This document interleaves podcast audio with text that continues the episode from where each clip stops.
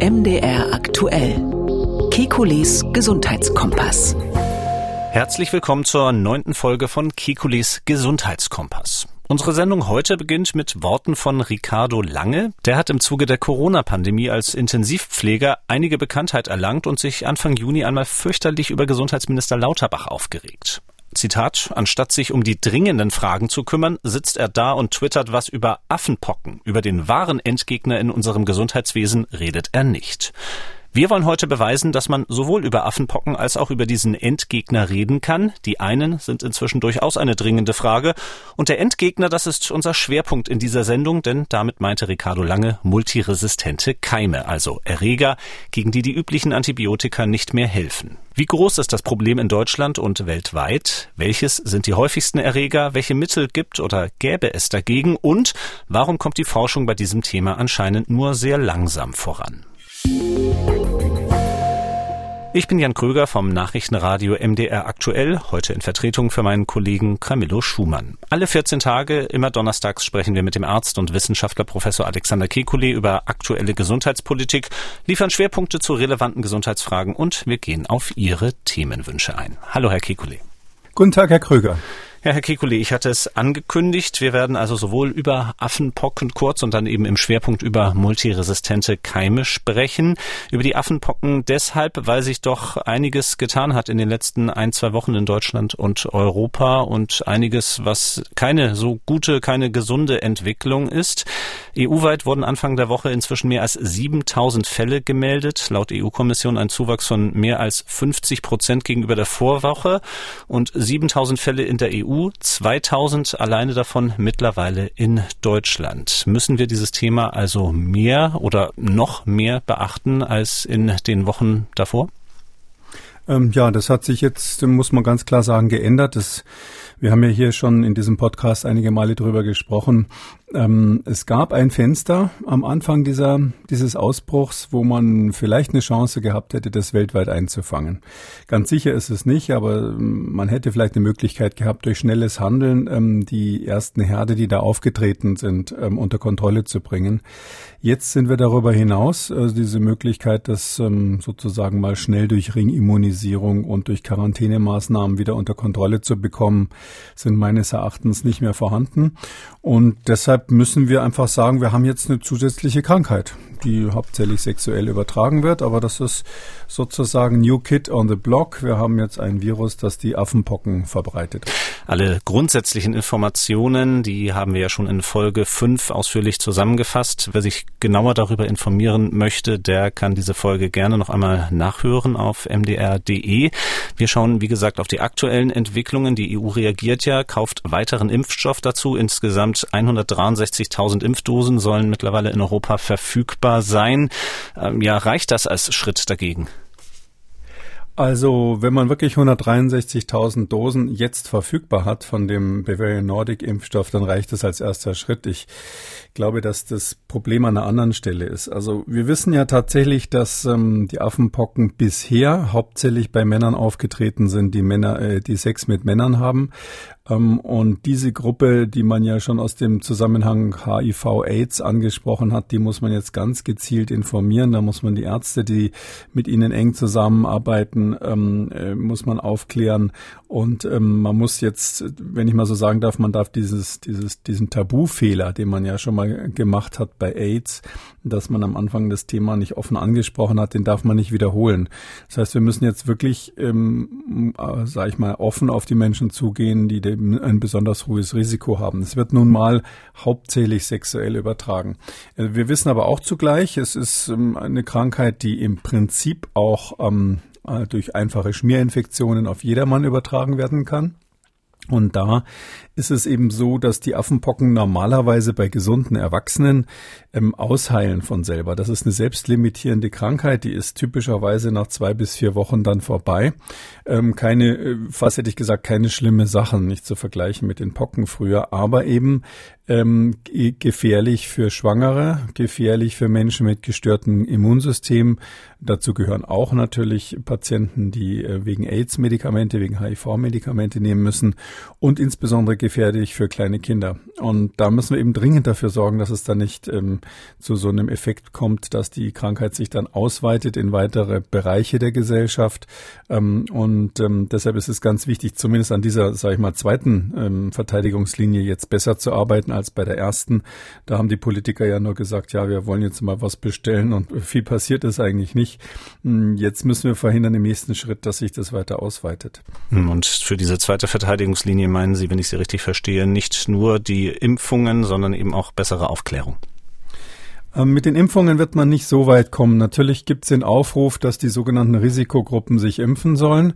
Ähm, äh, das betrifft bei uns in Deutschland, kann man sagen, primär ähm, homosexuelle Männer, insbesondere diejenigen, die häufig wechselnde Partner haben. Und diese, diese Gruppe, die sage ich mal, da kann man einfach ganz klar sagen, wäre es sinnvoll, sich zu impfen. Auch ähm, bei Frauen, die in der Prostitution arbeiten, ist es auf jeden Fall sinnvoll, sich zu impfen. Ähm, dann würde ein Teil der im klassischen, jetzt im Moment wichtigen Übertragungswege einfach mal abgeschnitten. Aber mindestens genauso ist wirklich, sage ich mal, aggressive Öffentlichkeitsarbeit. Davon bemerke ich nichts. Also ähm, außer dass wir hier im Podcast drüber sprechen und dass man in den Nachrichten mal irgendwo kleine Nebenberichte dazu hört, ist wenig zu sehen von der Öffentlichkeitsarbeit. Also die Ärzte müssen dringend diese Krankheit kennen und das ist, da ist Nachholbedarf vorhanden, ähm, weil das natürlich bisher eine Krankheit war, war, die, die nur spezielle Virologen kannten oder die man in Afrika kannte. Es müssen Schwangere in der ähm, Vorsorge darüber aufgeklärt werden, dass das ein zusätzliches Risiko ist. Und meines Erachtens sollte man auch so weit gehen, in, an den Schulen darüber aufzuklären, dass man weiß, dass nicht jedes Bläschen, das man ähm, nach engerem Kontakt mit einem neuen Partner hat, ähm, jetzt Herpes sein muss, ähm, sondern das kann auch mal die Affen, können auch mal die Affenpocken sein. Ich glaube, wenn man dieses ganze Paket ernst nimmt, dann können wir das unter Kontrolle bekommen. Ähm, es ist aber so, dass grundsätzlich die Affenpocken eine Erkrankung sind, die wir im Gegensatz zu den Pocken, die ja bekanntlich durch Impfung 1980 ausgerottet wurden, ähm, die Affenpocken werden wir nicht ausrotten. Die werden uns bleiben, weil die Reservoire in Afrika riesig sind. Und deshalb ist meine letzte Empfehlung in dem Zusammenhang, ich glaube, da sollte man wirklich mal ernsthaft drüber nachdenken, ähm, ob man nicht ähm, ein Impfprogramm für Afrika startet. Weil es gibt, ich meine, elf Länder in, in Afrika südlich der Sahara, wo die Affenpocken verbreitet sind, hauptsächlich Zentral- und Westafrika.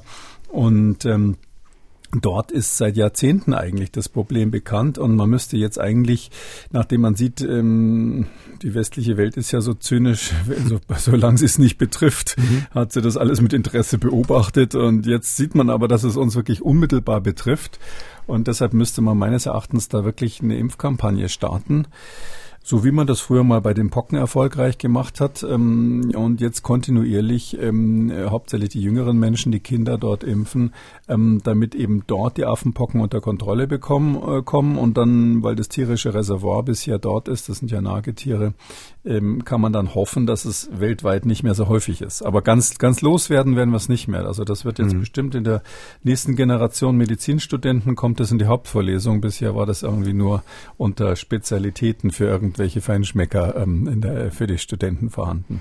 Ja, Sie haben das mit dem Wort Zynismus schon angesprochen, dass äh, seit rund zwei Monaten das Thema eben hierzulande ein Thema ist, seit eben die ersten Fälle in Europa aufgetreten sind. Da äh, schließt sich natürlich an Ihre Forderungen die Frage an, wie realistisch ist denn das, diese Umsetzung? Also was muss da alles in die Wege geleitet werden? Äh, Finanzierung, Impfstoffbeschaffung und eben die Unterstützung für Länder, die alles andere als reich sind.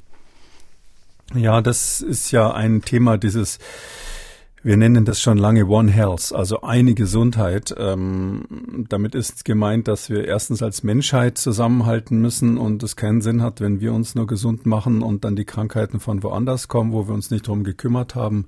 Die, gerade die neuen Erkrankungen, ähm, die uns hier bedrohen, die entstehen ja wirklich in den letzten Ecken der, der Welt, ähm, ähm in den abgelegensten Gegenden.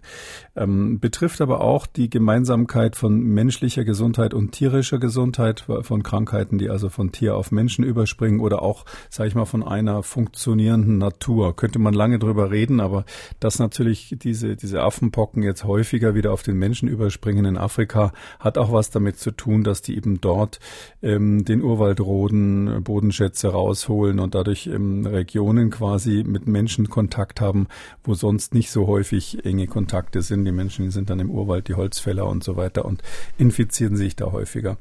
Und dann verbreitet sich es natürlich. Also da muss man, kann man strukturell viel machen. Ich halte das für ein ganz wichtiges grundsätzliches Projekt. Könnte man lange drüber reden, hat auch ein bisschen was mit den Antibiotika zu tun, wo wir nachher drüber sprechen wollen. Mhm. Ähm, und so ein Impfprogramm, naja, das kann man ganz praktisch sagen. Es sind ungefähr elf Länder in Afrika. Da leben unter 40 Jahren zusammen, habe ich mal gelesen, ungefähr 330 Millionen Menschen in dem Alter, wo es drauf ankommt, also unter 40 Jahre. Und ähm, die müsste man halt dann ähm, systematisch von jung nach alt anfangen, zu impfen. Ähm, und die müssten wahrscheinlich ja relativ regelmäßig ähm, das, das dann bekommen. Man, also jede neue Generation müsste wieder geimpft werden. Das wäre sozusagen das, wenn ich mal sagen darf, langfristige Projekt. Und dann gibt's kurzfristig natürlich die Möglichkeit, das hatte ich vorhin nicht nochmal dazu gesagt, bei den Affenpocken ist ja die Besonderheit, man ähm, kann ja mit der Impfung auch beginnen, nachdem man exponiert war. Also man kann äh, quasi, nachdem man Kontakt hatte, wenn man jetzt weiß, derjenige hatte irgendwelche Bläschen, die verdächtig sind, kann man sich danach noch impfen lassen. Ähm, ich sag mal so, wahrscheinlich ein, zwei Wochen danach hat es noch einen Sinn.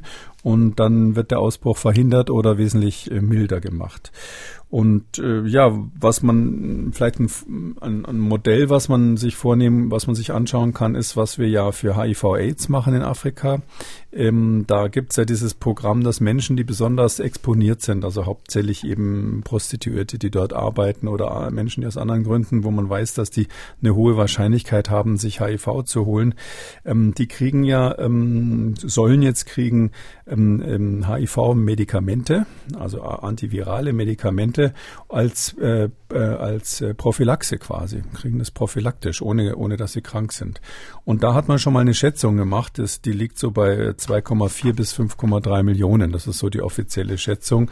Also sagen wir mal zwei bis fünf Millionen irgendwo in dem Bereich Personen brauchen diese Prophylaxe, um HIV quasi proaktiv zu bekämpfen. Und da ja hier der Übertragungsmechanismus zunächst mal ähnlich zu sein scheint bei den Affenpocken, würde ich mal diese Zahl in den Raum stellen. Also sag mal zwei bis fünf Millionen ähm, Dosen ähm, für eine Prophylaxe. In dem Fall braucht man die ja nur einmal geben. Bei HIV muss man es regelmäßig nehmen. Aber das wären die Menschen, die man dann äh, schnell impfen könnte, um Hochrisikopersonen schon mal besser zu schützen und dann im zweiten Zug dann wirklich die ganze Region, ähm, um dort die Affenpocken Pocken um, auf einem niedrigen Niveau zu halten. Das ist meines Erachtens die beste mm, Investition für unsere eigene Zukunft, dass das bei uns auch ein seltenes Phänomen wieder wird oder bleibt. Also Sie sagen, es ist jetzt an der Zeit, deutlich mehr zu tun gegen die Affenpocken, eben nicht nur hierzulande oder in Europa, sondern eben auch dort, wo die Krankheit entstanden ist, in den afrikanischen subsaharischen Ländern. Wir kommen zu unserem Schwerpunkt.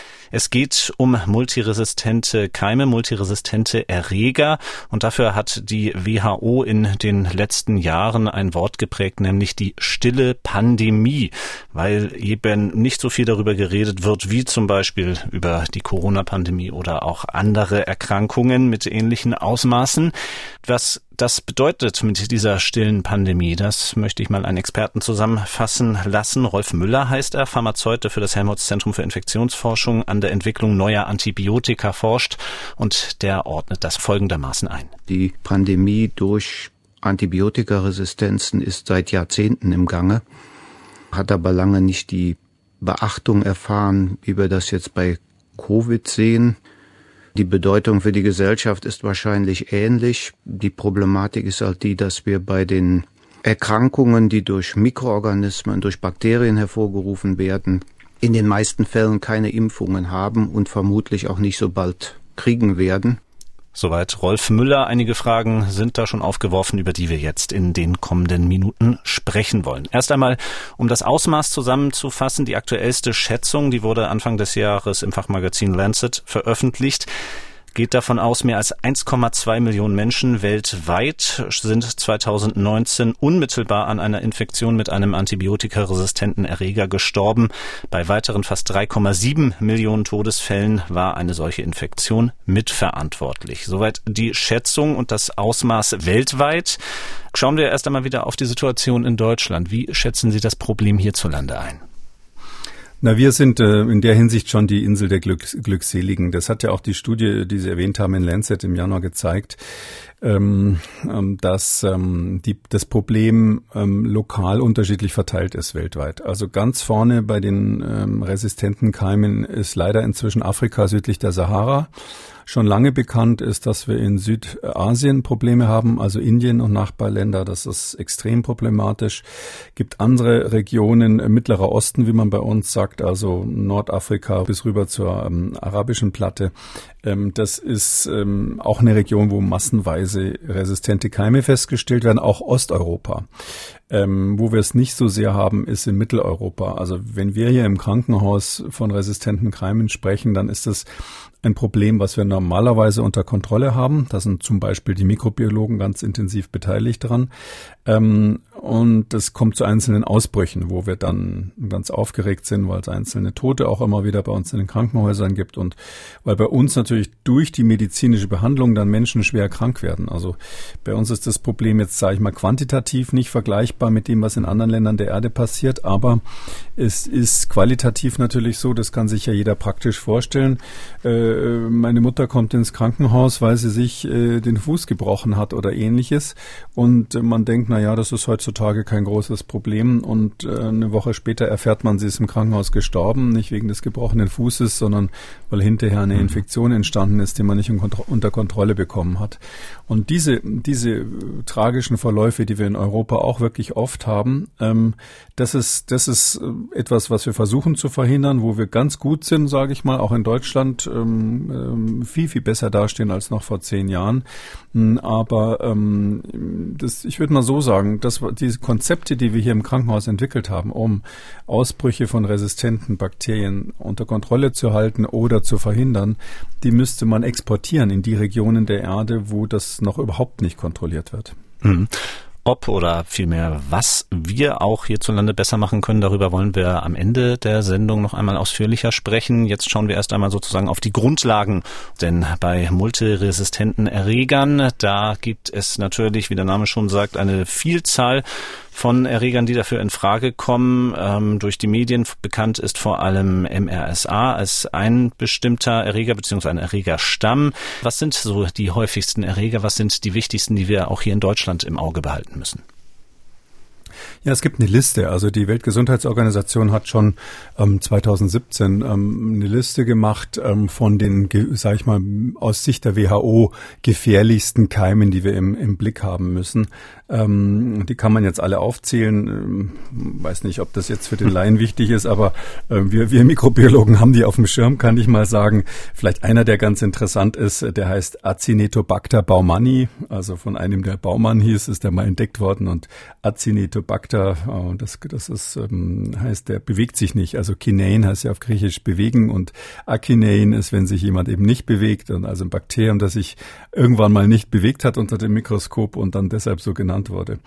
Wir sagen da ähm, für die, die Griechisch können, ähm, Acinetobacter dazu, weil irgendwann mal die Mikrobiologen beschlossen haben, dass alle Bakteriennamen latinisierte Namen sind und deshalb sagt man nicht Acinetobacter.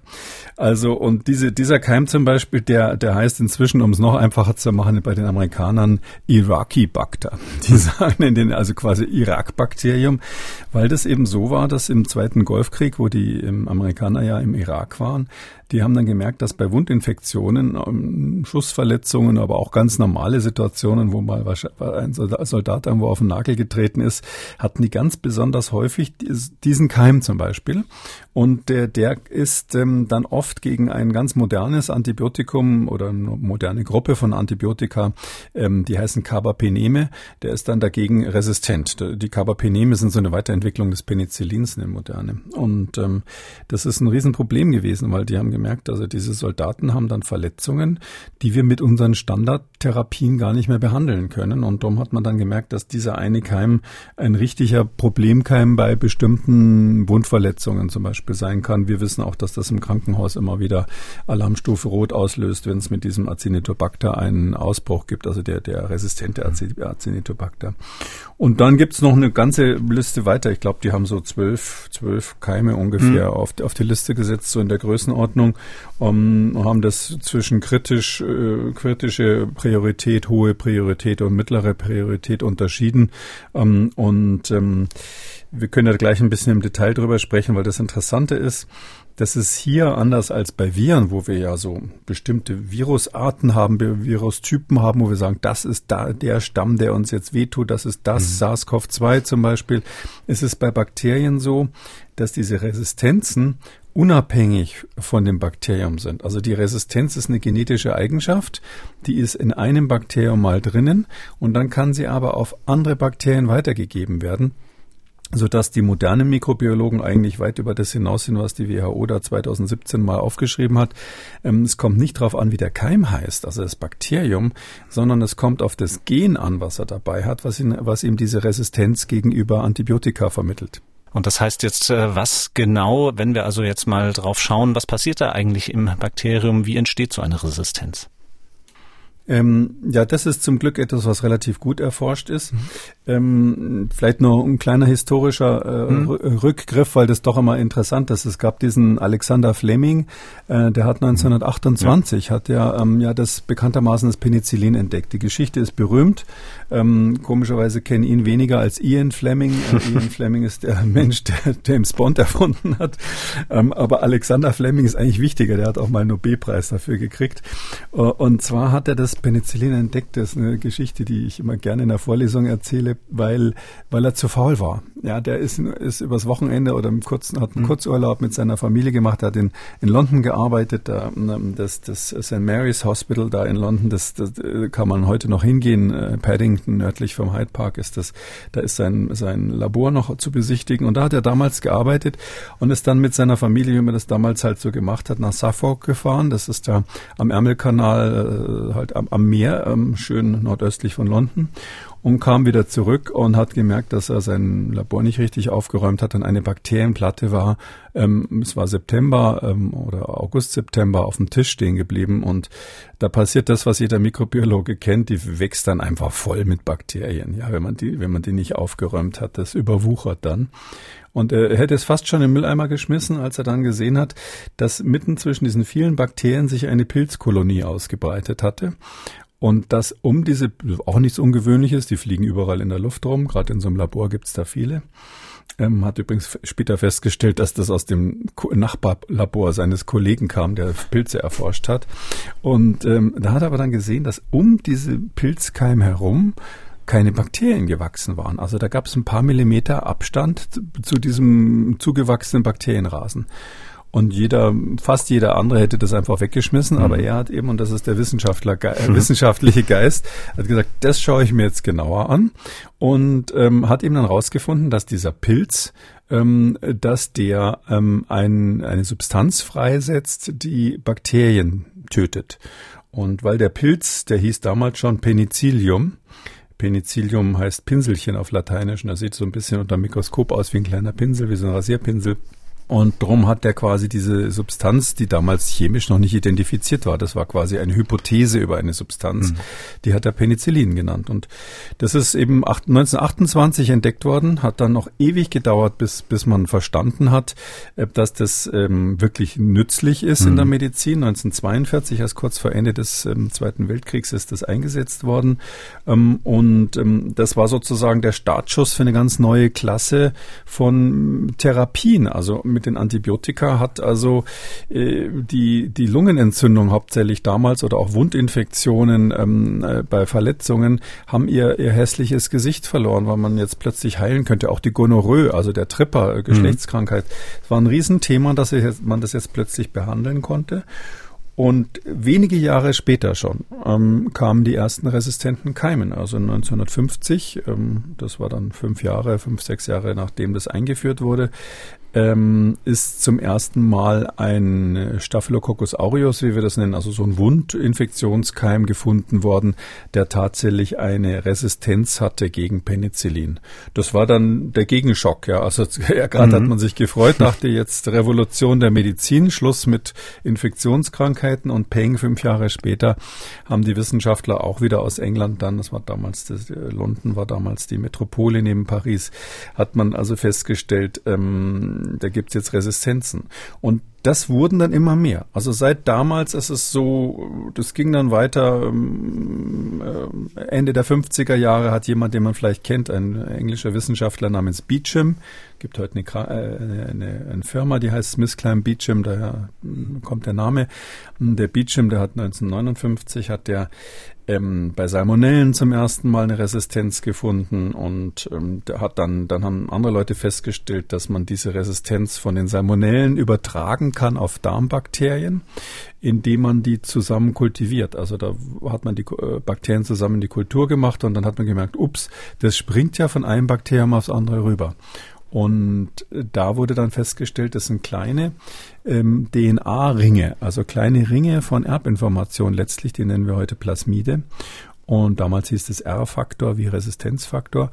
Und diese Plasmide, die können eben von einem Bakterium zum anderen weitergegeben werden. Und das ist der große Mist. Ja, Sie mhm. haben irgendwelche Bakterien, die haben eine neue Resistenz, die kommen von sonst wo. Die können aus Indien kommen, wo, wo, wo es eben oder aus viele aus Mittleren Osten und so. Und dann sind die im Darm von irgendjemanden und dann springt diese Resistenz über auf unsere ganz normalen Darmbewohner.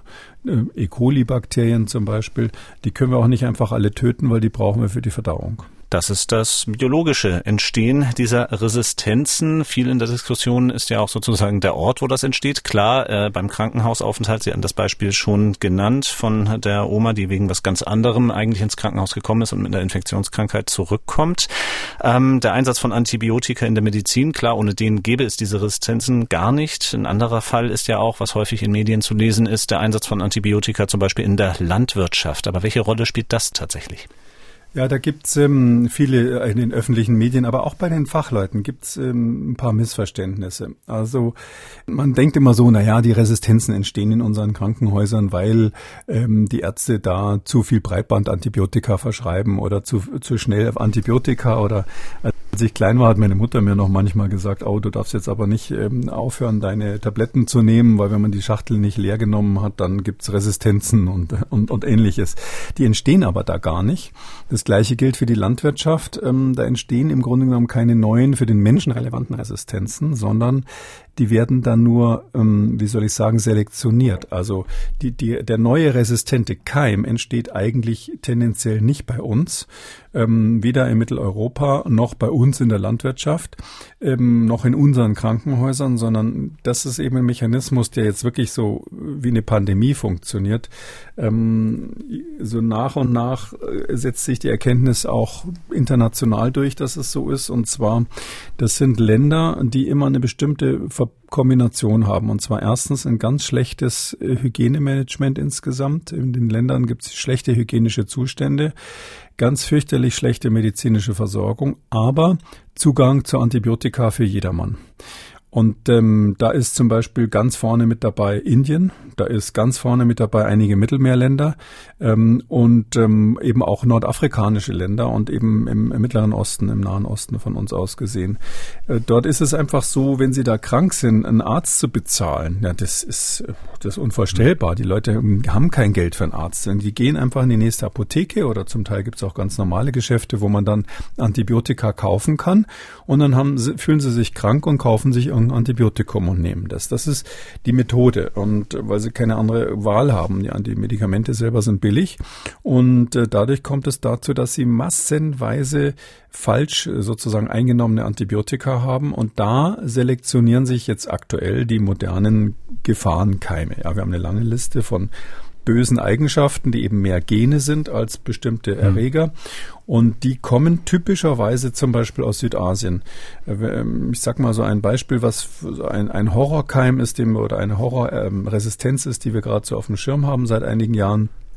Und die heißt ähm, Neu-Delhi äh, Metallo äh, Beta-Lactamase, NDM, ja, Neu-Delhi äh, Metallo irgendwas, ja. Und Neu-Delhi, weil das ursprünglich mal ein Patient aus Neu-Delhi aus Indien war, der ist aber in Schweden behandelt worden, wo man das entdeckt hat. Und ähm, seit man weiß, dass das ist, ein, das ist ein Gen letztlich, also eine Eigenschaft, die typischerweise bei den Bakterien auf so einem kleinen extra ähm, äh, DNA-Ring ähm, aufgeschrieben ist und äh, also nicht auf der Hauptgeninformation der äh, Bakterien, sondern das hat das sozusagen sozusagen nochmal ein zweites Gen dafür und das wird zwischen Bakterien ausgetauscht. Und dieses NDM hat die Eigenschaft, dass wenn, wenn, wenn Sie das in einem Bakterium haben, dann ist das gegen alles resistent, was wir haben. Also Sie können in die Apotheke gehen und wirklich alles nehmen an Antibiotika, was wir haben. Auch noch alles aus den Forschungsinstituten. Es nützt nichts. Also da stehen die Ärzte wirklich am Bett und schauen zu, wie die Patienten sterben, weil die Bakterien einfach hm. sie auffressen, als wäre da nichts, als gäbe es keine Medizin, als hätte Alexander Fleming nie die Antibiotika entdeckt entdeckt. Und dieses NDM äh, zum Beispiel, da, da wissen wir jetzt, dass das in Indien übergesprungen ist, also das Gen ist übergesprungen auf ganz normale E. coli-Keime. Früher ist das mal in etwas exotischeren Keimen gewesen, aber jetzt bei ganz normalen Escherichia coli, das sind Darmbewohner, die jeder von uns im Darm hat. Und da gibt es so einen Stamm, der ist ganz berühmt, der heißt ST131, muss man sich nicht merken, aber der ist äh, bekannt, weil der von bei Kindern ganz oft Durchfälle macht, auf der ganzen Welt. Ja, wenn die Kinder klein sind, haben die mal Durchfall da, gerade in diesen Entwickel Entwicklungsländern. Und äh, in diesem Keim, der bei Kindern in Indien praktisch, den fast alle Kinder haben, da ist jetzt dieses NDM drinnen, dieser, dieser super gefährliche Resistenzmechanismus. Das merken die Kinder nicht, weil die ja gesund sind. Nicht? Die mhm. haben einfach nur E. coli im Darm, der eben ultraresistent ist. Nur wehe dem, der dann den mal zufällig in eine Wunde kriegt zum Beispiel, weil dann können sie keine Therapie mehr machen. Und ähm, weil ja bekanntlich äh, Stuhl ähm, ausgeschieden wird irgendwann mal, ja, und E. coli, die Darmbewohner kommen dann mit raus, ist es eben so, darum habe ich vorhin gesagt, schlechte hygienische Verhältnisse. Wenn Sie in Oberflächengewässern in Indien nachschauen, also äh, im Ganges oder in irgendwelchen anderen Flüssen dort, dann haben Sie überall massenweise von den Fäkalien, die da reingeleitet werden, diese multiresistenten Keime drin.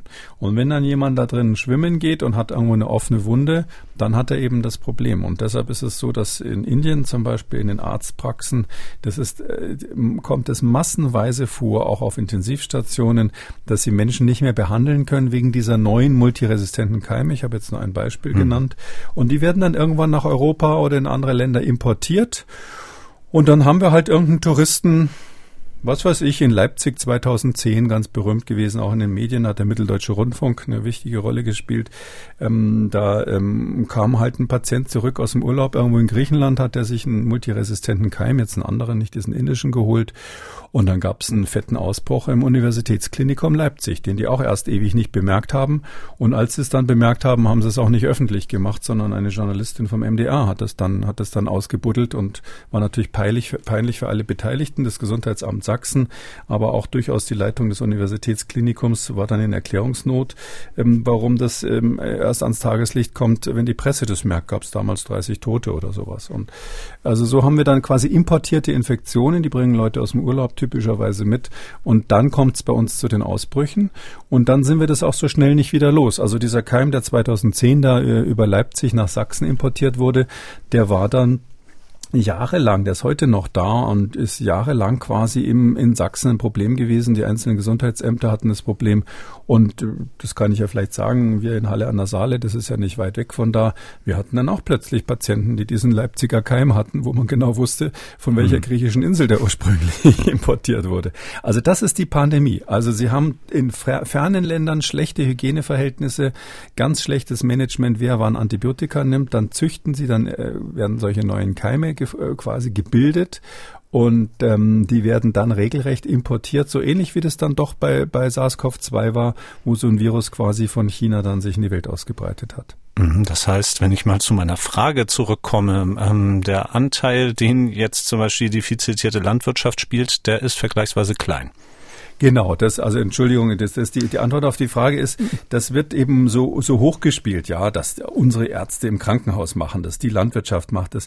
Nein, das ist eben nicht so. Wir finden zwar in der Landwirtschaft auch resistente Keime, natürlich, ja, aber da ist es dann typischerweise so, dass das Keime sind, die dann in der Landwirtschaft Probleme machen. Da ist es ja so, ähm, das wissen vielleicht die meisten schon, ähm, äh, man gibt ja als Wachstumsförderer, gibt man ja Antibiotika in der Landwirtschaft. Das ist fast schon ein bisschen dekadent. Erst werden die Tiere eingepfercht, damit man mehr Profit macht und haben ganz wenig Platz, bewegen sich wenig. Dadurch kriegen sie natürlich ähm, mehr ähm, bakterielle Infektionen, ähm, als wenn sie irgendwie draußen auf der Wiese rumtoben würden. Und ähm, mit den bakteriellen Infektionen wachsen die schlechter. Es ist jetzt nicht so, dass die dann gleich äh, umfallen und tot sind wegen dieser Krankheiten, aber sie äh, setzen nicht so viel Fleisch an, nicht so schnell. Und darum kriegen die, darum heißt es in der Landwirtschaft eben dann Wachstumsförderer, kriegen die Antibiotika. Und äh, da gibt es dann genaue Regeln, wie viele Tage vor der Schlachtung man damit aufhören muss, damit also der Konsument am Schluss das nicht verspeist. Aber in der Landwirtschaft selber ist das bei Geflügel und auch bei anderen Tieren gang und gäbe. Sonst könnte man die nicht so auf so engem Raum halten. Und da ist es natürlich so, äh, wenn Sie das äh, über Jahre und Jahrzehnte immer wieder das gleiche Antibiotikum einsetzen, dann kommt es natürlich zu Resistenzbildungen dort. Also man kann dann bei Geflügel zum Beispiel feststellen, dass sie dann resistente Keime im Darm haben gegen die Wachstumsförderer, die da speziell eingesetzt werden. Es ist aber nicht so, dass diese für die Landwirtschaft dann natürlich ärgerlichen Resistenzen ein Problem machen ähm, im Krankenhaus. Also das sind Einzelfälle, die dann gerne von Journalisten so rausgezogen werden. Aber es ist nicht so, dass ähm, unsere neuen Resistenzen, mit denen wir Humanmediziner, wir Mikrobiologen ständig zu kämpfen haben, äh, die auch ähm, enormer Kostenfaktor eigentlich im Krankenhaus sind, ähm, dass wir mit diesen, dass diese neuen Resistenzen irgendwie aus den, aus den, aus den Hühnerkeulen kommen. Hm. Dann schauen wir mal in den Krankenhausalltag und stellen uns vor, eben da liegt eine Patientin oder ein Patient und es ist ein solcher multiresistenter Erreger diagnostiziert worden. Dann äh, kommen sogenannte Reserveantibiotika zum Einsatz. Was genau kann ich darunter verstehen? Warum Reserveantibiotika und äh, ja, wie wirken die? Ja, das ist Reserveantibiotika ähm, sind der Liebling der Mikrobiologen. Also das müssen Sie sich so vorstellen. Also Sie haben ja im Krankenhaus so das normale Spektrum, wie Sie wie Sie so m, bestimmte Erkrankungen therapieren. Also äh, was weiß ich, ein Chirurg hat nach der Operation stellt er fest, mein Patient kriegt Fieber, die Entzündungswerte im Blut gehen hoch, dann hat er wahrscheinlich ein paar Bakterien abgekriegt bei dieser Operation. Das ist heißt nicht, dass der Chirurg unbedingt schlecht gearbeitet hat. Das kommt kommt halt manchmal vor im Krankenhaus, selbst unter guten Bedingungen. Und dann gibt man ein Standardantibiotikum. Und wenn das nicht wirkt, dann greift man zu einem, was eben, sage ich mal, gegen bestimmte Keime eine Wirkung hat und eigentlich nicht so häufig eingesetzt wird, was meistens dann aber auch mehr Nebenwirkungen hat. Und diese Antibiotika, die man dann nur in der zweiten, äh, zweiten oder dritten Wahl rauszieht, die heißen eben dann offiziell Reserveantibiotika. Ähm, das Problem ist, wir haben eine ganze Reihe von Reserveantibiotika, die wir eigentlich nur einsetzen sollten, wenn wirklich die erste und die zweite Wahl nicht funktioniert haben, die wir in Reserve halten sollten. Äh, und die haben dann mehr Nebenwirkungen, häufig mehr Nebenwirkungen, sind modernere Antibiotika zum Teil. Mm, und ähm, die haben die Besonderheit, dass sie eben dann diese Keime doch noch irgendwie umbringen können, die, die sonst also ähm, resistent sind. Praktisch gesehen ist es nur so. Es gibt dann natürlich viele Ärzte, die sagen, oh, dann nehme ich halt gleich das Reserveantibiotikum. Ja, dann habe ich das gleich erledigt, das Thema, und tu da nicht so lange rum. Kann ich mir das auch sparen, dass ich vorher die Sachen erstmal ins Mikrobiologische Institut zu dir zur Untersuchung schicke. Und dadurch gibt es ein, eine Tendenz, einen Trend, ähm, diese sogenannten Reserveantibiotika quasi als in der ersten Linie einzusetzen. Äh, sehr stark unterstützt von den Pharmavertretern. Sie müssen sich das so vorstellen, so einem normalen klinisch tätigen Arzt, der hat mindestens einmal einen Anruf von irgendeinem Pharmavertreter. Ähm, zwei, dreimal pro Woche werden dann, wird dann versucht, Besuche zu ähm, vereinbaren. Das sind meistens attraktive Damen, die dann kommen oder sehr smarte Jungs. Die kommen dann mit Hochglanz Katalogen und erklären den Ärzten, äh, warum sie jetzt unbedingt dieses neue Antibiotikum einsetzen sollen. Und zwar als primäre Therapie, nicht als Reserveantibiotikum. Ähm, und das machen die dann auch gerne und sehen dann auch, wow, das funktioniert ja richtig gut. Ähm, und dadurch äh, kommen wir in die Situation, dass wir diese Reserveantibiotika ähm, eben auch schnell deren Wirksamkeit verbrauchen, weil die Bakterien lernen dann gegen die wiederum resistent zu werden, sodass dann die, die, die letzten Waffen, die wir haben, als Schwerter sozusagen stumpf werden, bevor sie überhaupt richtig gezielt zum Einsatz gekommen sind, weil sie gegen alles Mögliche verwendet werden. Die Pharmaindustrie freut sich drüber, äh, weil die wollen das ja verkaufen. Die wollen ja nicht für eine Milliarde Dollar oder was sowas kostet, manchmal sogar mehr ein neues Medikament entwickeln. Und dann kommen die bösen Mikrobiologen daher und sagen, ja, tolles Medikament, schließen wir in den Safe und nehmen wir nur als Reserve. Da, dann kriegt er nie seine Investitionen wieder rein. Und ähm, deshalb wollen die das verkaufen. Sie wollen, dass es möglichst breit eingesetzt wird. Das ist aber nicht im Interesse sozusagen der Allgemeinheit. Und darum gibt es an großen Universitätskliniken, ich glaube auch an den meisten kleineren Krankenhäusern ist es inzwischen so, gibt es richtige Antibiotika-Kommissionen, wo eben dann entschieden wird, was darf der normale klinische Arzt jederzeit einsetzen und in welchen Fällen muss er erst den Mikrobiologen fragen, ob er es nehmen darf. Das kommt dann sozusagen wirklich in so eine Art Safe und ist dann ein echtes Reserveantibiotikum, aber was ich jetzt geschildert habe, ist der Idealfall. Ähm, mhm. In der Praxis äh, darf jetzt nicht reden über das, was ich so in der Praxis erlebt habe, aber mal so grundsätzlich kann man sagen, das funktioniert natürlich nie so gut, wie man sich das auf dem Papier vorher vorstellt. Mhm. Also diese Reserveantibiotika ist das, was wir sozusagen haben als Therapie gegen multiresistente Erreger. Im Fokus der Weltgesundheitsorganisation, und das ist jetzt unser Schwerpunkt im Schwerpunkt sozusagen, ähm, sitzt natürlich Entwicklung Regelungen dagegen. Da kommen mehrere ja, Klassen ins Spiel. Bleiben wir vielleicht erst einmal bei den Antibiotika selber, denn äh, natürlich ist es naheliegend, ähm, gegen Bakterien einfach an neuen Antibiotika zu forschen. Aber warum kommt die Forschung da so schwer voran? Also das ist ähm, aus verschiedenen Gründen mühsam. Das eine ist tatsächlich, da, je mehr Antibiotika man einsetzt, desto erfindungsreicher werden die Bakterien. Aber man muss sich das so vorstellen, äh, die Antibiotika werden ja weder von uns erfunden, von unserer Pharmaindustrie, noch so richtig von den Bakterien erfunden, die uns krank machen, sondern die echten Genies in der Herstellung von Antibiotika sind Bakterien, die draußen irgendwo in der Natur sind und die typischerweise mit Menschen eigentlich gar nicht so viel zu tun haben, die also keine typischerweise an uns angepassten Keime sind. Ähm, man muss sich das so vorstellen, wenn so ein Bakterium irgendwo im Wald ähm, lebt, ähm, dann wird das ja äh, kämpfen diese Mikroorganismen untereinander um das Biotop, um den, um die Vorherrschaft dort.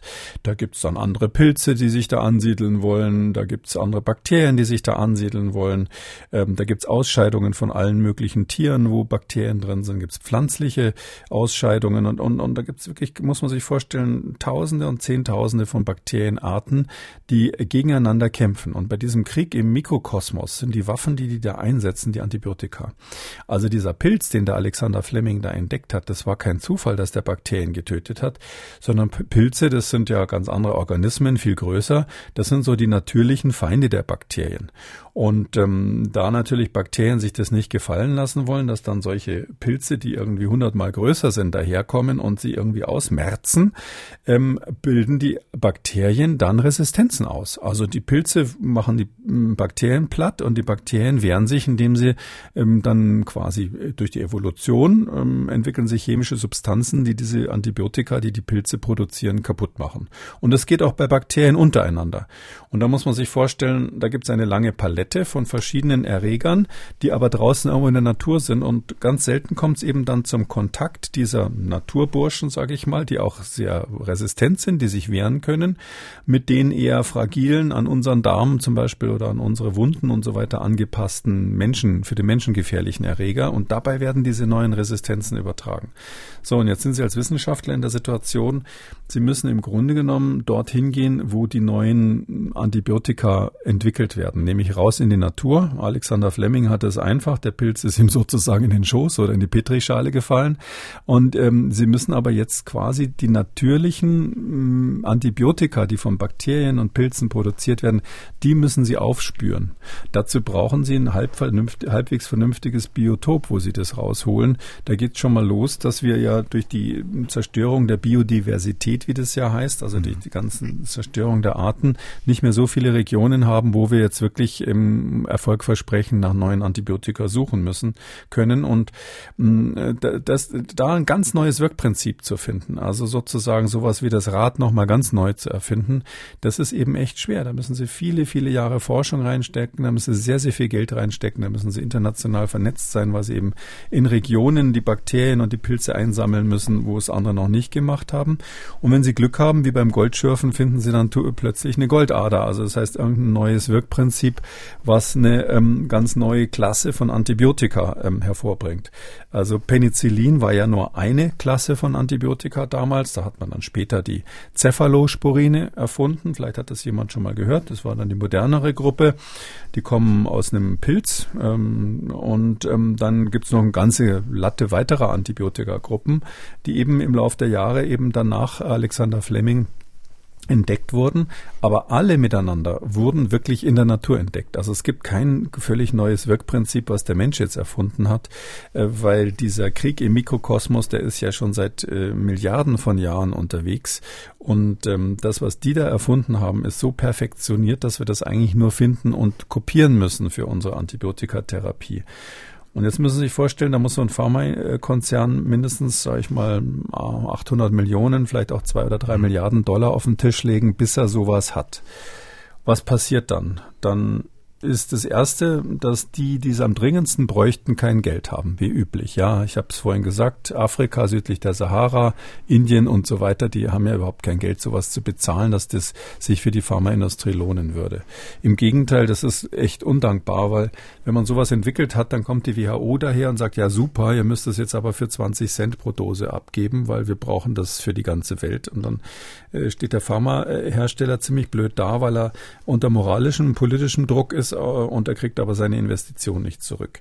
Drum sind viele ausgestiegen aus diesem Geschäft und haben gesagt, nö, Antibiotikaentwicklung ist hohes Risiko, schlechtes, schlechte ähm, Einkommen hinterher. Ähm, wir sind ja nicht blöd äh, und unsere, unsere Aktionäre wollen ja auch, dass wir Umsatz machen und, und das machen wir einfach gar nicht mehr.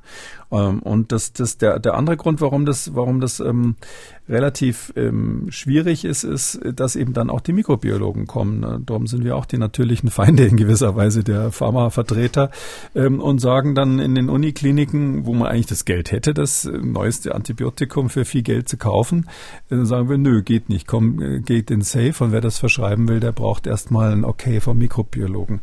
Das nennt man Antibiotic Stewardship, ist da der Fachausdruck dafür. Also quasi Stewardship, also das, wie, wie soll ich sagen, das also quasi die, die wie man, dass man das professionalisiert und steuert, wie Antibiotika im Krankenhaus eingesetzt werden. Und aus all diesen Gründen, politische Verflechtungen, Antibiotic Stewardship, was die neuen ähm, Antibiotika im Grunde genommen nicht sofort zu äh, äh Cash Cows macht, also zu Blockbuster, sagen die Pharmaleute da dazu, also zu irgendwelchen ähm, Medikamenten, mit denen man richtig viel Geld machen kann, führt dazu, dass das erstens schwierig ist und zweitens auch noch von wenigen großen Pharmaindustrie, Pharmafirmen überhaupt noch gemacht wird, weil es sich nicht lohnt. Machen Sie lieber Potenzmittel oder irgendwas gegen Haarausfall, da können Sie echt Geld mitverdienen.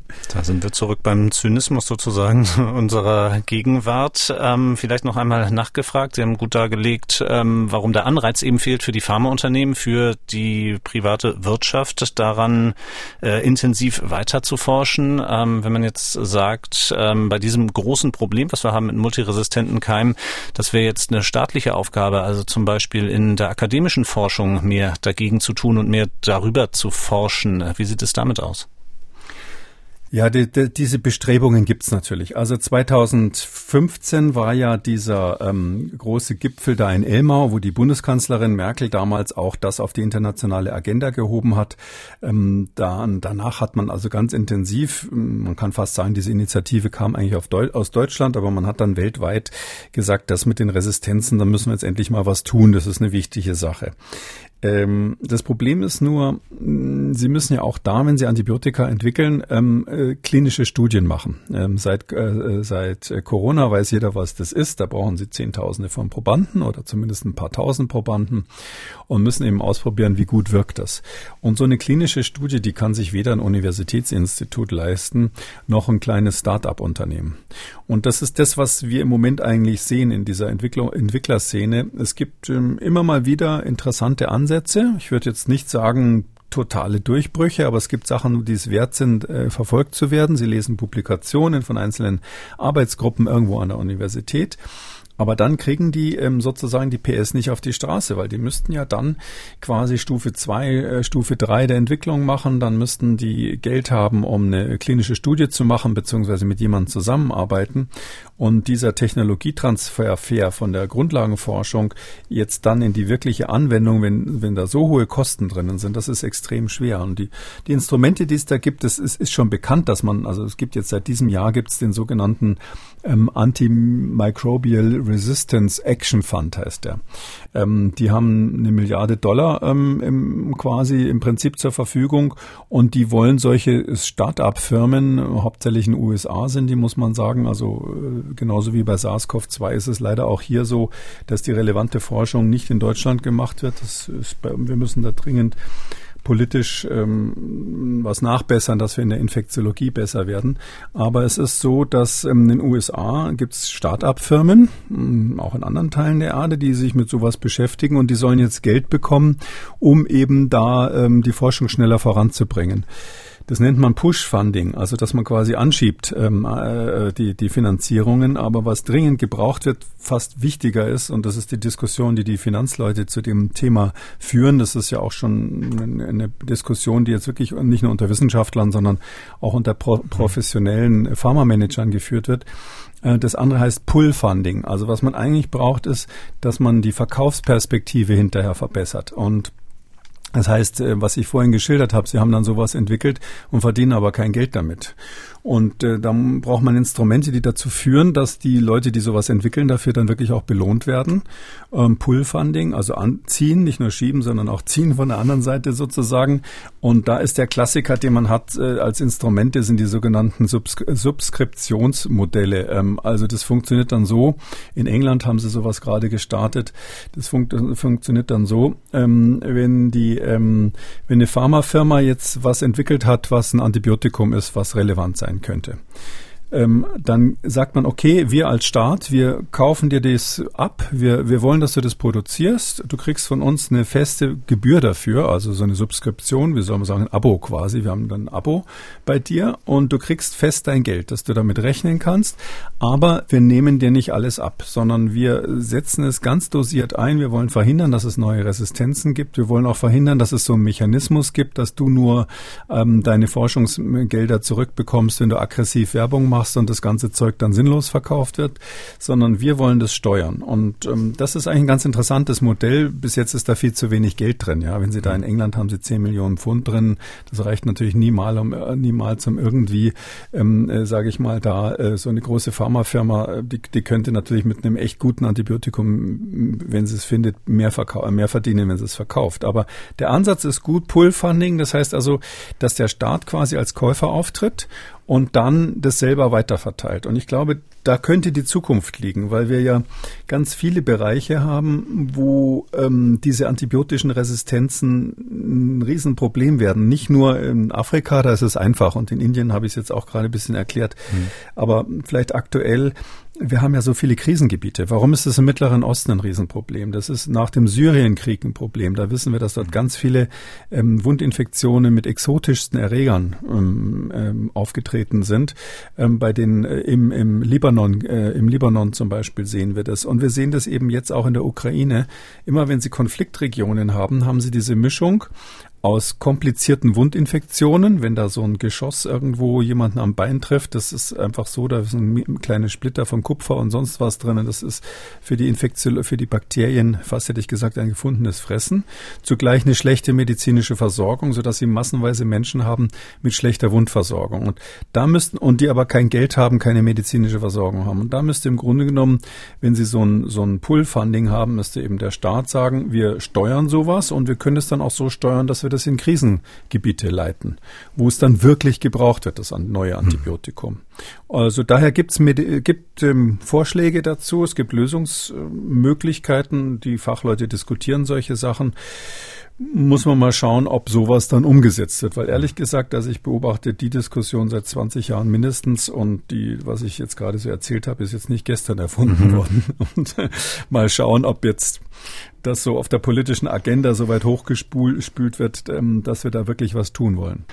Wir suchen hier weiter nach geeigneten Gegenmitteln gegen multiresistente Erreger. Die Weltgesundheitsorganisation hat erst kürzlich dazu aufgerufen, nicht nur Antibiotika zu entwickeln, sondern auch Impfstoffe. Im gleichen Aufruf allerdings liest es sich durchaus ernüchternd.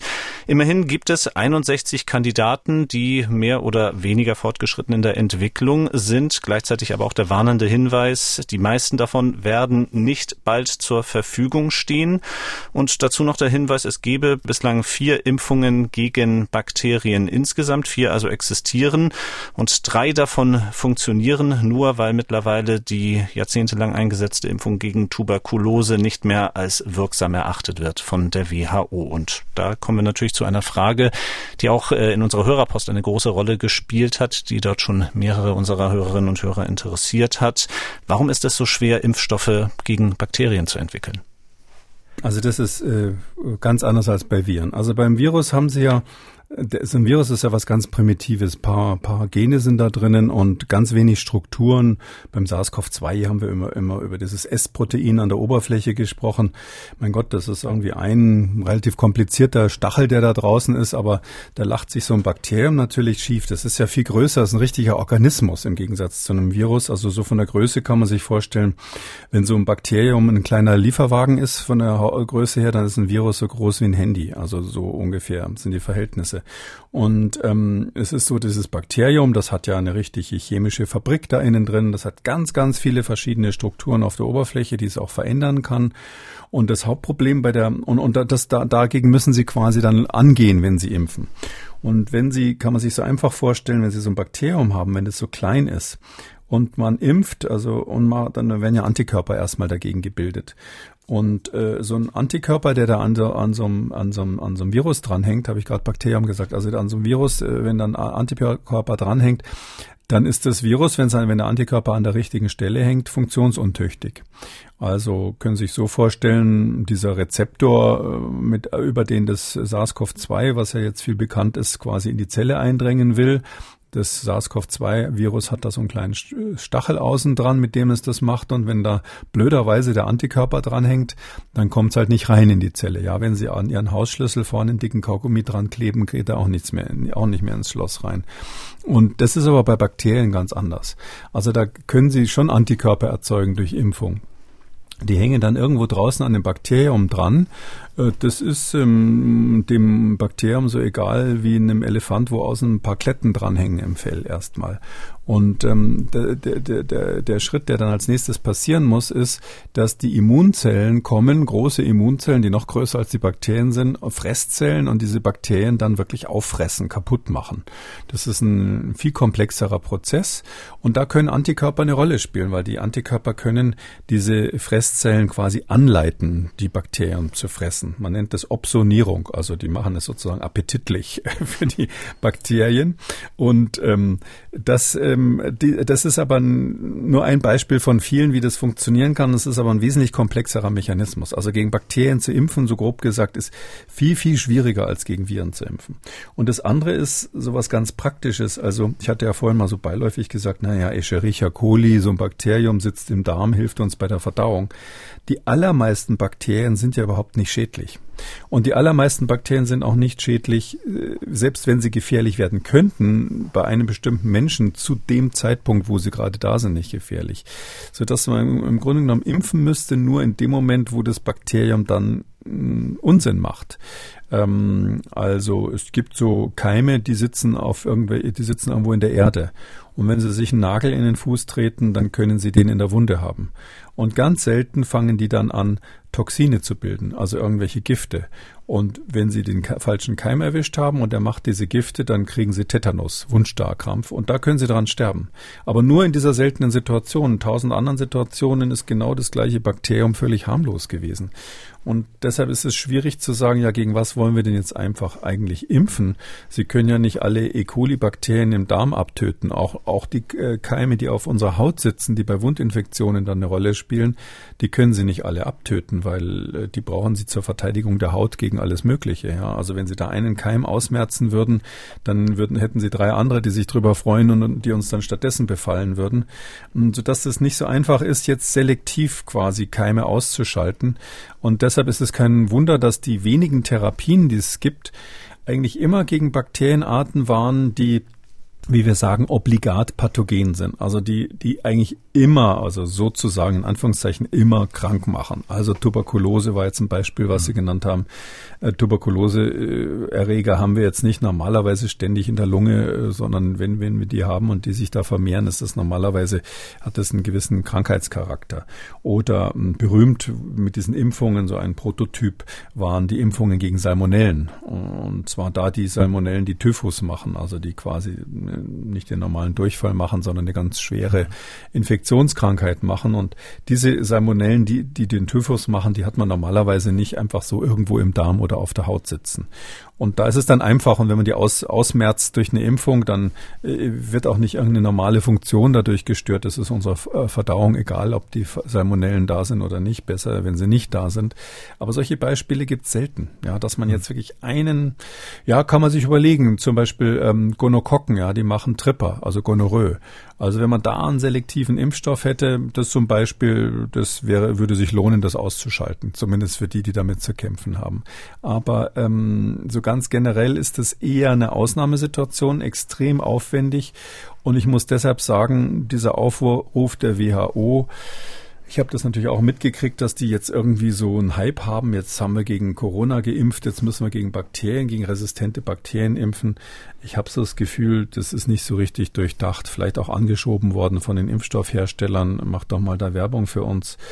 Also ich sehe nicht, wie das praktisch eine Rolle spielen soll. Und, und was sie auf gar keinen Fall hinkriegen, ist ja nur gegen Resistente zu impfen. Also ich hatte es ja vorhin gesagt, mhm. die Resistenzen sind ja Gene, die übertragen werden, die auf verschiedenen Bakterienarten sitzen, in, in verschiedenen Bakterienarten sitzen können. Und gegen so ein Gen, wie man dagegen impfen soll, also wenn jetzt dieses NDM, was ich vorhin erzählt habe aus Indien, wenn das jetzt übertragen wird von einem Bakterium zum anderen und wenn Sie das im Darm haben, wird es von einem Bakterium auf hunderte andere übertragen. Ja, wie soll das funktionieren mit der Impfung? Ich glaube, dass wir mit der Impfung gegen Bakterien das Resistenzproblem jedenfalls nicht lösen werden. Ein drittes Thema möchte ich da noch ins Spiel bringen bei den Gegenmitteln, über das sich auch immer mal wieder etwas lesen lässt, zumindest eben auf wissenschaftsjournalistischen Seiten, nämlich Bakteriophagen. Was genau erst einmal ist darunter zu verstehen? Bakteriophagen sind Viren, die Bakterien befallen. Also Viren, weiß glaube ich inzwischen jeder, was das ist. Früher musste man es mal erklären. Ähm, und das, so Viren befallen nicht nur Tiere und Menschen und auch Pflanzen, sondern es ist tatsächlich so, dass die wahrscheinlich äh, entwicklungsgeschichtlich die ersten Viren, die haben Bakterien befallen. Und da gibt's ganz exotische, tolle, könnte man lange drüber reden, wie die aussehen, also äh, ganz exotische Mini-Mini-Organismen, ähm, die so zwischen Leben und Tod irgendwie sind, aber erstaunliche Fähigkeiten haben. Vielleicht so ein Beispiel. Es gibt so eine Sorte von Bakteriophagen, die können auf der Oberfläche von Bakterien landen. Das sieht so ähnlich aus wie dieser, dieser Igel, also dieses, dieses ähm, Ding, was bei, mit, mit, Apollo, mit den mhm. Apollo-Kapseln damals auf dem Mond gelandet ist, bei den ersten be bemannten äh, Weltraum-Mondlandungen. Und das, das landet da richtig. Und dann hat es aber unten so einen fiesen Stachel dran, mit dem injiziert es dann seine DNA in die Bakterien rein. Also das ist wirklich irre, was, was diese Phagen können. Und die gibt schon lange Phagen, das, der Ausdruck mhm. kommt von griechisch Phagein, heißt äh, fressen. Und ähm, naja, und historisch ist es so, man, man hat eben schon, ich, das war Ende des 19. Jahrhunderts auch in, in England, hat man festgestellt, war eine irre Entdeckung. Da hat man festgestellt, dass es ähm, führt uns zurück nach Indien, dass das Wasser vom Ganges von diesem riesen heiligen Fluss in Indien, dass man dieses Wasser vom Ganges nehmen kann, um Cholera-Bakterien zu töten. Das war damals eine spektakuläre Entdeckung. Klar, die, mhm. dass die Engländer das gemacht haben, das war ja Kolonialherrschaft damals noch. Und ähm, äh, damals hat man schon festgestellt, selbst wenn man das Wasser richtig gut filtert, ist das in der Lage, Cholera-Bakterien zu töten im Reagenzglas. Und das Prinzip, was man da gefunden hatte, ist eben, dass da Bakteriophagen drinnen waren. Also Viren, die Bakterien infizieren. Damals hat man es noch nicht so genannt. Das hat dann erst später jemand vom Pasteur-Institut so genannt. Mhm.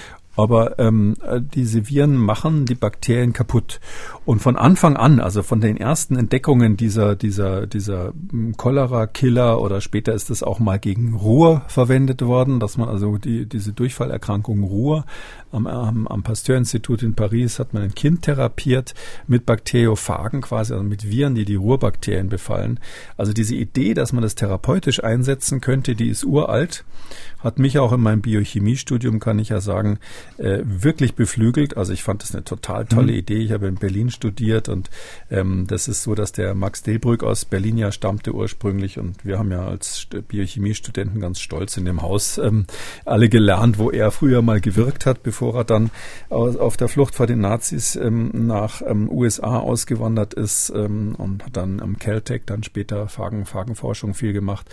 Ähm, aber es ist so, dass das für gerade gerade für Deutsche, gerade für Berliner und ähm, auch für viele Länder in Osteuropa war das immer so ein Traum, dass man diese Viren, diese Phagen, die mhm. Bakterien befallen, auch benutzen könnte, um bakterielle, bakterielle Krankheiten zu therapieren.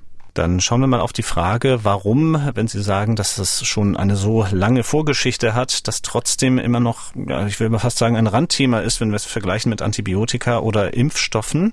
Ähm, mal ein Zitat eingeworfen von Christine Rode. Die ist tätig am Leibniz-Institut DSMZ in Braunschweig und beschäftigt sich dort mit Phagen.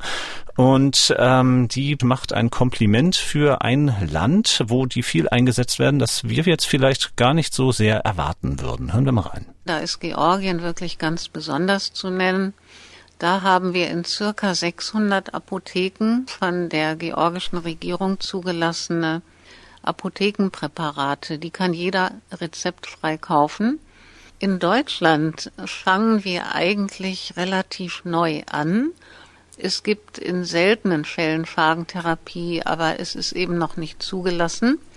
Und wir müssen jetzt den Zulassungsweg mit der Zulassungsbehörde gemeinsam beschreiten und dann natürlich auch auf die europäische Ebene gehen, an die EMA.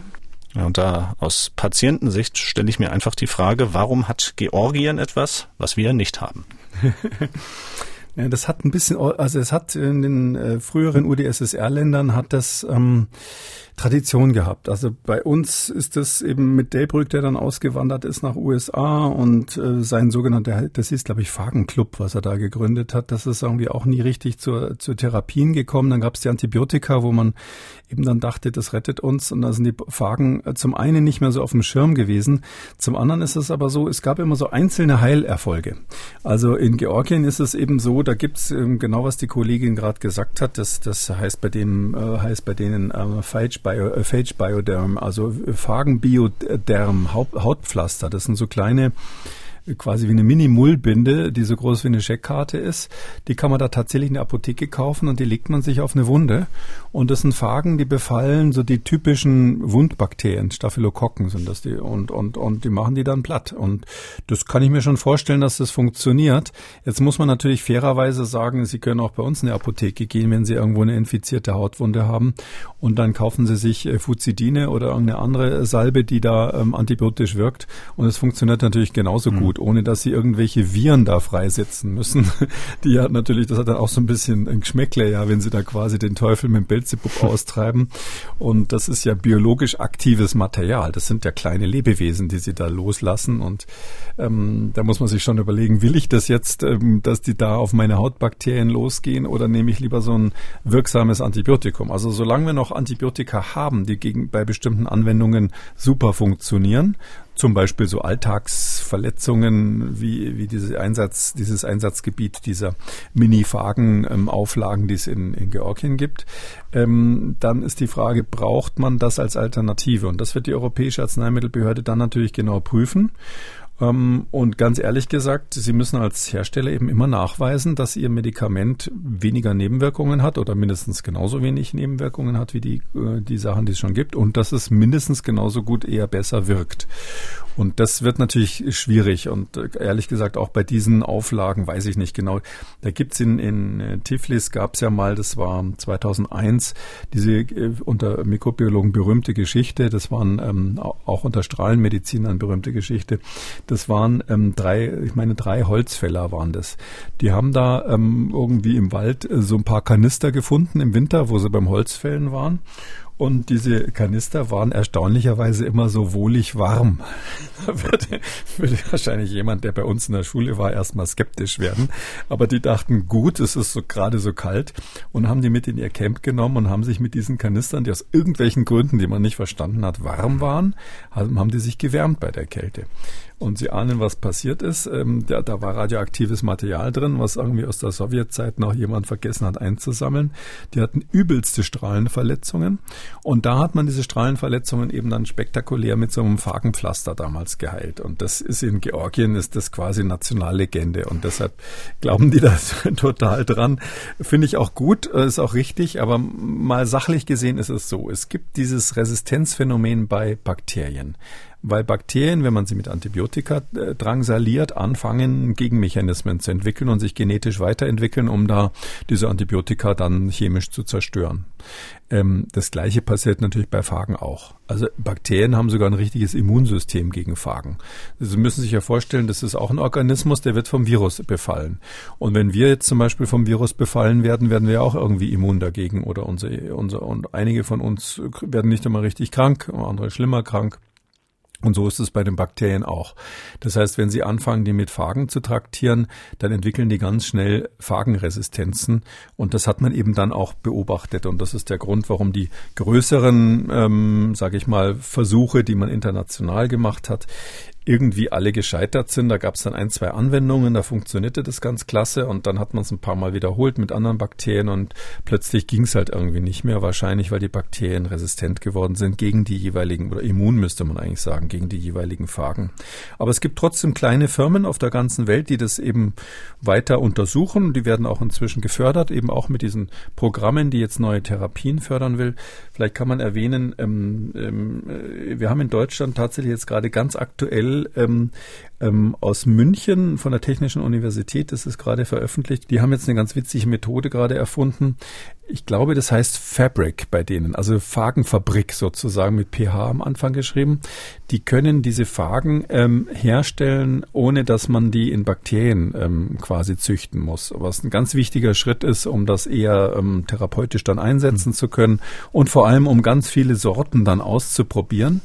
Und das ist gerade veröffentlicht worden, als es könnte, sozusagen die Entwicklung, also es ist keine neue Therapie, aber mhm. das könnte die Entwicklung von neuen Phagentherapien erheblich beschleunigen. Und so gibt's immer mal wieder so kleine Erfolgsmeldungen. Das war jetzt eine ganz aktuelle. Aber ich glaube, ähm, wir dürfen nicht den Fehler machen, dass wir glauben, dass wir durch Phagentherapie, also Zerstörung von mhm. Bakterien durch Miniviren, in der Lage wären, ähm, auf Antibiotika zu verzichten, sondern wenn wir bei den Antibiotika, und das kann in den nächsten fünf Jahren schon sein, an den Punkt kommen, dass wir Bakterienstämme haben weltweit, gegen die wir einfach nichts mehr machen können, so wie diese in Indien, die da ähm, schon gang und gäbe sind dann äh, sind wir wieder in der Zeit vor Alexander Fleming. Mhm. Dann sind wir wirklich, dann ist die goldene Zeit der Antibiotika für viele Krankheiten vorbei. Die WHO hat es zum Beispiel für die Gonorrhoe angezählt. Ja, wird jetzt manche einer sagen, es ist nicht die wichtigste Krankheit, stirbt man normalerweise nicht. Also Tripper, eine sexuell übertragene Krankheit. Da haben wir im Grunde genommen nur noch ein Bakter ein, ein Antibiotikum, was wirkt. Und wenn das weg ist, ist weg. Da helfen Ihnen auch keine Fagen auf die Schnelle, sondern dann kann man halt plötzlich GO nicht mehr behandeln. Äh, so wie bis in die 1940er Jahre hinein. Und das ist ähm, nicht so klasse, wenn dann solche Geschlechtskrankheiten sich plötzlich wieder ausbreiten und dann haben sie so das Gefühl, ich sag mal so, in vieler Hinsicht, ähm, vielleicht kann ich den Schlenker machen, sind wir ja äh, an so ein, da wird ja ist immer das Wort von der Zeitenwende, was glaube ich der Bundeskanzler Scholz mal ähm, gebracht mhm. hat. Im, äh, wir haben ja viele Sachen, die nicht mehr, wo wir so das Gefühl haben, so eine goldene Ära ist vorbei. Da wird aber gesprochen davon, dass wir jetzt plötzlich wieder Krieg in Europa haben, zum Beispiel, dass wir Probleme mit den Ressourcen haben ähm, dass wir auch viele ähm, Probleme haben, dass jetzt äh, erfolgreiche Staaten keine demokratischen Staaten mehr sind und so weiter. Ähm, diese Liste der Dinge, mit, wo wir aufpassen müssen, Umwelt ist, Umweltschutz ist natürlich auch ein Riesenproblem, äh, da in diese Liste kommt dann möglicherweise mit rein als weiteres Problem, dass plötzlich unsere Antibiotika, die Wunderwaffe des äh, 20. Jahrhunderts, plötzlich stumpf werden könnten. Und deshalb ist das ein ganz zentrales Problem, was wir hier angehen müssen. Und wir brauchen neue Antibiotika. Fagen als äh, Backup in einen Sonderfällen wird das vielleicht mal funktionieren, aber das wird nicht die Antibiotika-Revolution sozusagen ablösen. Dann ziehen wir zum Abschluss eine ja, Zwischenbilanz, kann man ja nur sagen, bei Ihren Worten, weil wir einfach die weitere Entwicklung in den nächsten Jahren abwarten müssen. Sie hatten es vorhin schon angesprochen, die ähm, Verpflichtungen von mehreren Staaten international, die 2015 auch Thema waren beim G7-Gipfel damals in Deutschland, in Elmau. Nationale Strategien wurden ausgearbeitet. Ähm, Sie hatten vorhin schon gesagt, wir sind, was die Aufmerksamkeit angeht, auf jeden Fall weiter als vor zehn Jahren, wenn es um den Umgang mit multiresistenten Erregern in den Krankenhäusern geht geht. Aber ähm, was wäre vielleicht noch mehr möglich? Wo stehen wir aktuell? Ich glaube, wir brauchen wirklich eine ähm, deutsche und europäisch konzertierte Aktion, um, um dieses Antibiotika-Problem in den Griff zu bekommen, bevor es richtig explodiert, weil wir im Moment ja noch ganz gut therapieren können. Die, die Fälle, die, wo was schief geht im Krankenhaus, sind zum Glück nicht so viele bei uns, auch wenn es eben weltweit weit über eine Million Tote gibt, direkt durch diese resistenten Keime. Aber wir müssen es wirklich priorisieren. Also ich kann vielleicht äh, am Schluss äh, ein bisschen aus der Schule plaudern. 2002 habe ich an der Uni, ähm, wo ich arbeite, 2002 ist schon eine Weile her, ähm, vorgeschlagen, dass wir ein mitteldeutsches Zentrum für Infektionsmedizin machen und uns unter anderem um diese resistenten Keime kümmern. Ähm, die Finanzierung damals aufgestellt und da hat eben die medizinische Fakultät gesagt, nö, das brauchen wir nicht. Das ist, ist kein Schwerpunkt für uns, das ist kein zukunftstragendes Thema. Danach kam die Schweinegrippe, kam die Corona-Pandemie und natürlich jetzt die multiresistenten Erreger und noch ein paar andere Sachen, EHEC, was man dann so alles hat, ähm, Zika und so weiter. Also es war, äh, ist einfach schwierig für so medizinische Fakultäten, die äh, strategischen Ziele richtig zu erkennen. Da ist Halle sicherlich keine Ausnahme.